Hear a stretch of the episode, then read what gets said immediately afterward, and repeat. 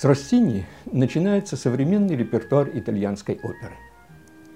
Конечно, и до него были крупные мастера. Их оперы шли на всех европейских сценах. Только спросим себя, а что мы знаем об этих мастерах? И что мы слышали из этих опер?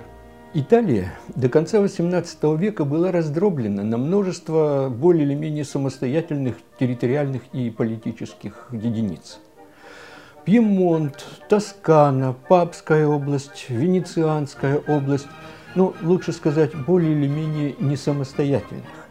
Потому что северные территории находились под протекторатом Австрии, а на юге было заметно влияние Испании – и этот нищий крестьянский юг не шел по уровню экономическому ни в какое сравнение с развитым промышленным севером. И все же в культурном плане Италия была единой страной. Единый язык, единые обычаи. А в плане художественной культуры Италия до почти до конца XVIII века вообще занимала ведущее положение в Европе. Так сложилось с эпохи Возрождения – так продолжилось и позднее. А если мы возьмем музыку, если мы возьмем центральный жанр, оперу, то лидерство Италии сохранилось почти на весь XIX век. Вот тут-то и возникает Россини.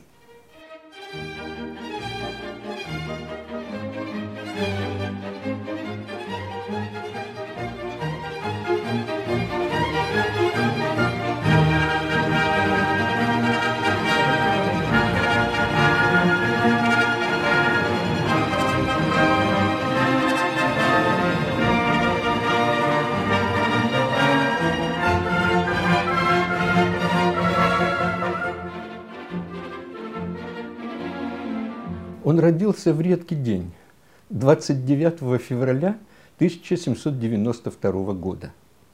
Небольшой городок в центре Италии, Пезаро.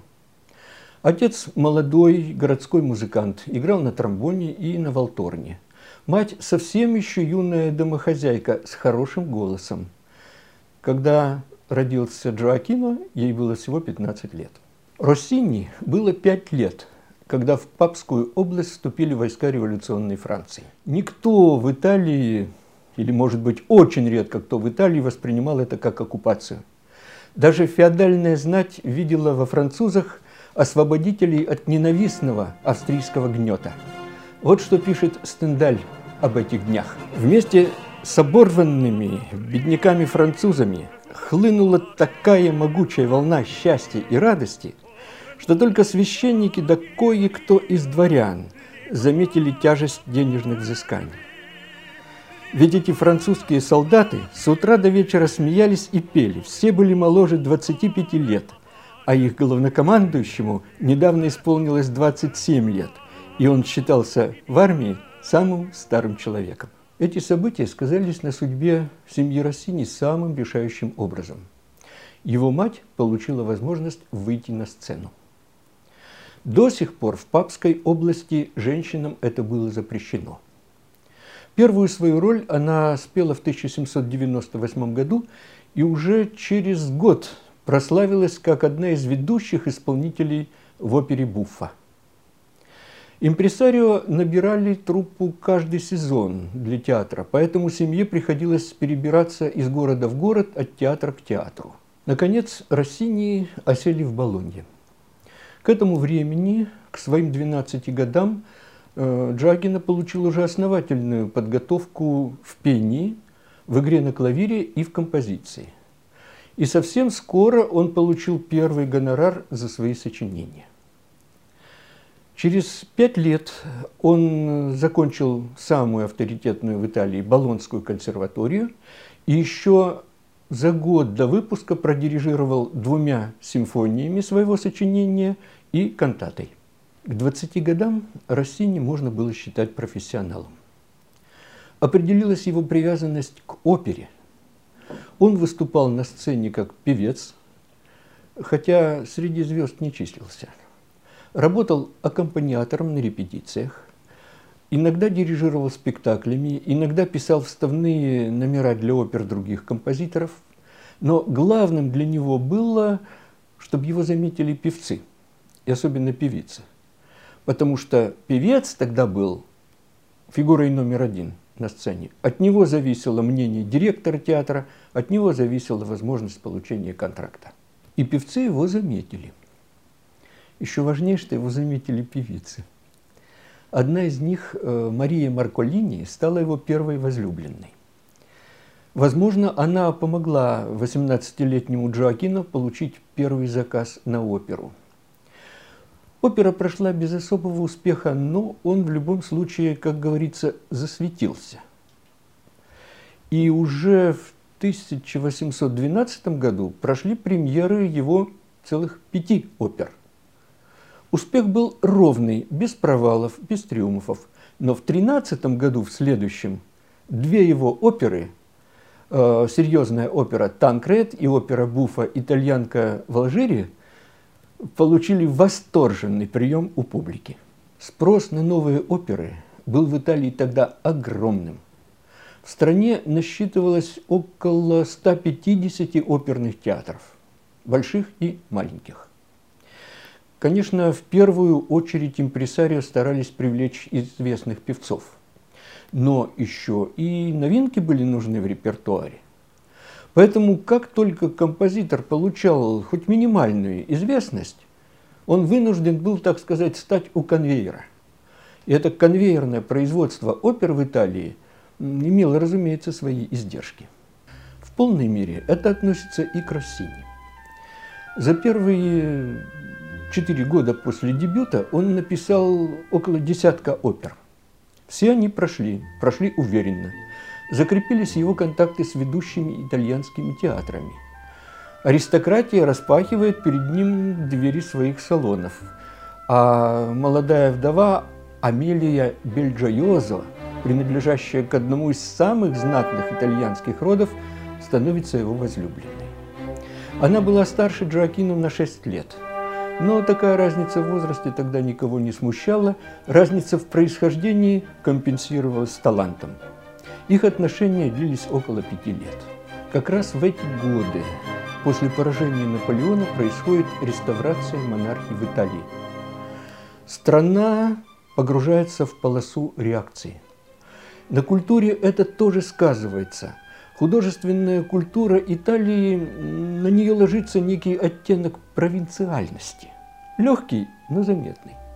Главные события теперь происходят за пределами страны. Если ты прославился в Неаполе, в Милане или даже в Риме, ты прославился в Италии. Но если ты хочешь прославиться в Европе, ты должен прославиться в Париже. Россини вскоре там и окажется. После тягостного для обоих взаимного расхождения с княгиней в жизнь Россини вошла испанская примадонна Изабелла Кольбран. Она спела ведущие партии в семи операх Россини. В 22 году они поженились.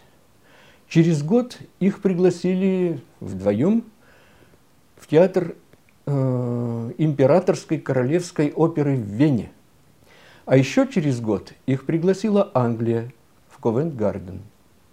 Годом позже они окончательно переселились в Париж, и Россини было предложено стать директором одного из самых знаменитых парижских оперных театров – театра итальянской оперы. При этом нам вовсе не следует думать, что путь Россини был усеян розами и что он шел от одного триумфа к другому. Театральная публика была тогда весьма критична. И богатая музыкой путешествие в Реймс 1825 года было встречено более чем прохладно. Но Россини не унывает. Он взял музыку номеров этой оперы, приспособил, их, э, приспособил эту музыку к совершенно другому сюжету и добился успеха. А уж за успех итальянки в Алжире, Золушки – или сивильского цирюльника можно было не беспокоиться в любом театре, были бы только хорошие певцы. На рубеже своего 30-летия, всего лишь 30-летия, Россини становится для публики самым знаменитым композитором всех времен и народов.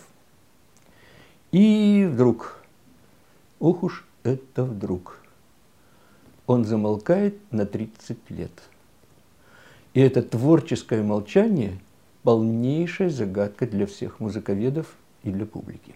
Материально он более чем обеспечен.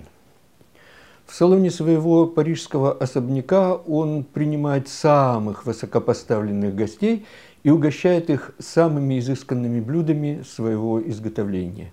Слава кулинара Россини почти не уступает славе оперного композитора. В театре он самым заботливым образом опекает своих молодых соотечественников Беллини и Доницетти. Он путешествует, он покупает картины, но все же это жизнь богатого буржуа, а не художника. И только дважды за эти последние годы его жизни вновь блеснет его гений. В 1842 году он показал публике свою замечательную кантату «Стабат Матер». А еще через 22 года выступил с последним своим сочинением «Маленькой торжественной мессой». С конца 1830-х э, сложности в семье. Почти в это время, почти в это же время обостряются проблемы со здоровьем. Но все же он дожил до 76 лет и успел еще – застать взлет Рихарда Вагнера. Успел оценить масштаб дарования своего великого преемника Джузеппе Верди.